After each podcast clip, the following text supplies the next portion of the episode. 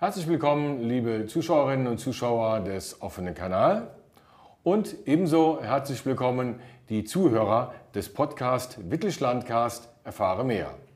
Das heutige Thema ist Feuerwehr. Die Katrin ist heute nochmal Moderatorin und unterstützt mich hier und hat eingeladen die Frau Eva Leindecker, die uns etwas zum Thema Feuerwehr sagen wird.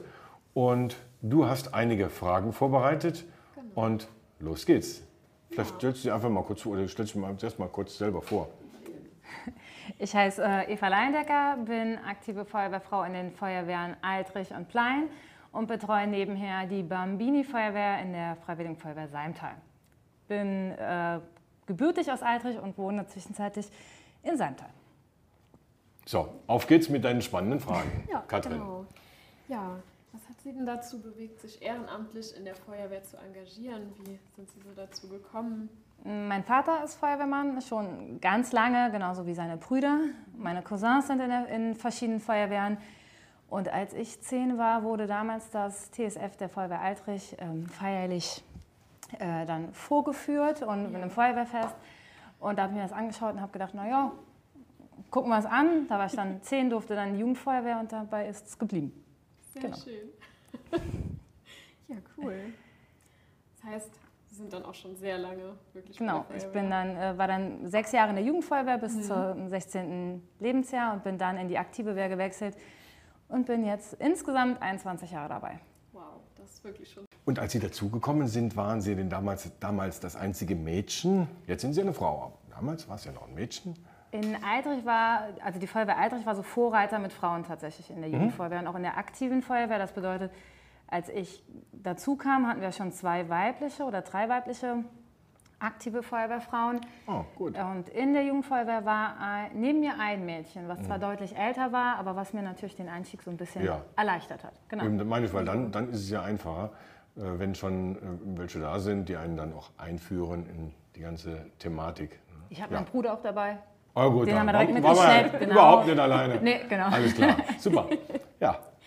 Sehr cool. Ja. Äh, welche Aufgaben haben Sie denn dort in der Feuerwehr? Ähm, also ich bin ausgebildete Atemschutzgeräteträgerin, was so die, ja, das ist, was ich halt hauptsächlich im Brandeinsatz mache. Ansonsten habe ich die Tätigkeiten ganz normal von einem Truppführer bzw. einfach von einem Truppmitglied. Genau. Mhm. Gab es denn da schon mehrere Einsätze als Atemschutzgeräteträgerin? Ähm, ja, jetzt in letzter Zeit waren wir zur Unterstützung in einem größeren Industriebrand als nachrückende Kräfte dabei, ähm, durften da die Nachlöscharbeiten ähm, übernehmen für die Kräfte, die einfach auch schon äh, den Brandeinsatz vorher bestritten haben. Ähm, das war auch schon vor einigen Jahren bei einem anderen größeren Industriebrand auch als nachrückende Kräfte und bei dem großen Beinbrand vor einigen Wochen in Seimtal. Mhm. Da waren wir auch zur Unterstützung der dortigen Kameraden unter, also unter Filter in dem Fall vor Ort. Ja. Ja.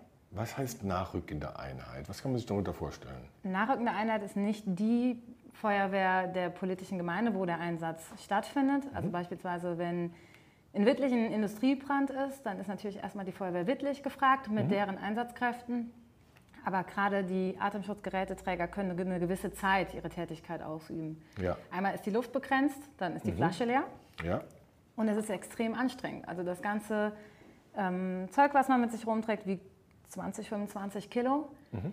Ähm, darunter ist einem ziemlich warm und man ist ja, ja, nebenher noch ein bisschen was am Arbeiten. Natürlich. Das heißt, nach einer halben Stunde spätestens ist man auch wirklich müde und braucht eine gewisse Regenerationszeit. Mhm. Dann kann man noch mal einen Einsatz. Manche sagen dann aber, nee. Und irgendwann ist der Zeitpunkt erreicht, wo einfach die eigenen Kräfte müde sind. Ja. Und dann sind andere Wehren dabei, die dann mit ihren Atemschutzgeräteträgern nachrücken und äh, okay. aushelfen dürfen. Gut, haben wir die Begrifflichkeit auch erklärt. Genau. Wie ist das denn gerade als Frau, auch ähm, generell in der Feuerwehr und auch als Atemschutzgeräteträgerin? Das ist ja wahrscheinlich doch nochmal was anderes. Ja, es wird zunehmend normaler, mhm. ähm, weil natürlich auch immer mehr junge Frauen nachkommen und die älteren Kameraden, die keine weiblichen Kameraden kennen, gehen so in die Alterskameradschaft. So. Ja. Und bei den Jungen ist es schon gar nicht mehr so besonders, dass da äh, eine Frau mit dabei rumspringt. Ähm, deswegen wird es da schon einfach. Man wird ernster genommen. Ja. Ähm, man muss allerdings auch die Leistung bringen. Und Atemschutz ist schon anstrengend und man muss sich selbst lernen einzuschätzen. Mhm. Also ich werde niemals mich freiwillig in die erste Reihe stellen und sagen, ich nehme da jetzt jemanden aus dem Ge Gebäude raus. Ich gehe jemanden suchen, wo, weiß nicht, ein 80 Kilo schwerer Mann gesucht wird. Da lasse ich auch meine Kameraden vor, die groß und kräftig sind und Ja. Warte mal ab. ähm, da muss man sich einfach selber einschätzen können und auch wirklich ehrlich zu sich sein und auch zum, zum Einsatzleiter. Ja. Ähm, und da sagen, nee, also das ist mir dann doch zu schwer. Ich warte einfach, ich mache die Löscharbeiten, alles gut. Weil es ist einfach anstrengend. Also Ja. das muss man einfach sagen, da muss man auch ehrlich zu sich selber sein. Ja. Wie viel Zeit investieren Sie so im Monat äh, in die Feuerwehr? Mm, Das ist unterschiedlich. Also es kommt in den Sommermonaten, das ist schon wesentlich mehr, durch, auch durch die Einsätze, durch die Vegetationsbrände beispielsweise. Ja. Ähm, auch da gibt es Phasen. Also es gibt Phasen, da sind viele Einsätze, es gibt Phasen, geht nur von den, von den Einsätzen. Sie bereiten sich ja immer vor, die, Die Übungen, Übungen. weil, weil die Einsätze kann man ja nicht, kann man nicht planen, die Genau. kann man nicht zählen, sondern äh, man, man, man trifft sich ja immer wieder für, für, ja, für Übungen, für Vorbereitung, für die Reinigung der Geräte, äh, für äh, was, Hydranten auch mal zu reinigen. Ja, also gibt es ja viele Dinge. Genau. Deswegen, wie viel Zeit in, investieren Sie so im, Monat für diese Dinge?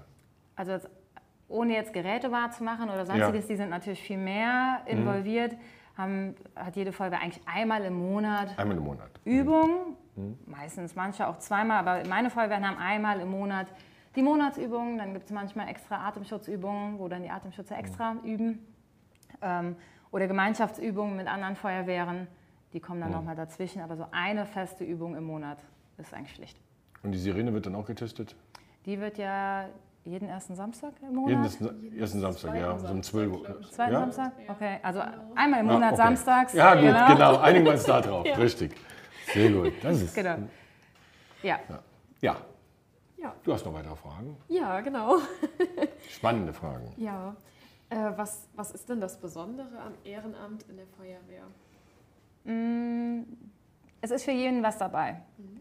Also es macht einmal unwahrscheinlich viel Spaß zu helfen und man sieht direkt Ergebnisse. Also wenn ich jemandem helfe, ähm, wenn wir eine Gefahrenstelle absichern, einen Unfall oder jemandem Verunfallten helfen, hat man direkt das Erfolgserlebnis im besten Fall. Wenn wir irgendwo Brände löschen, haben wir auch das Erfolgserlebnis.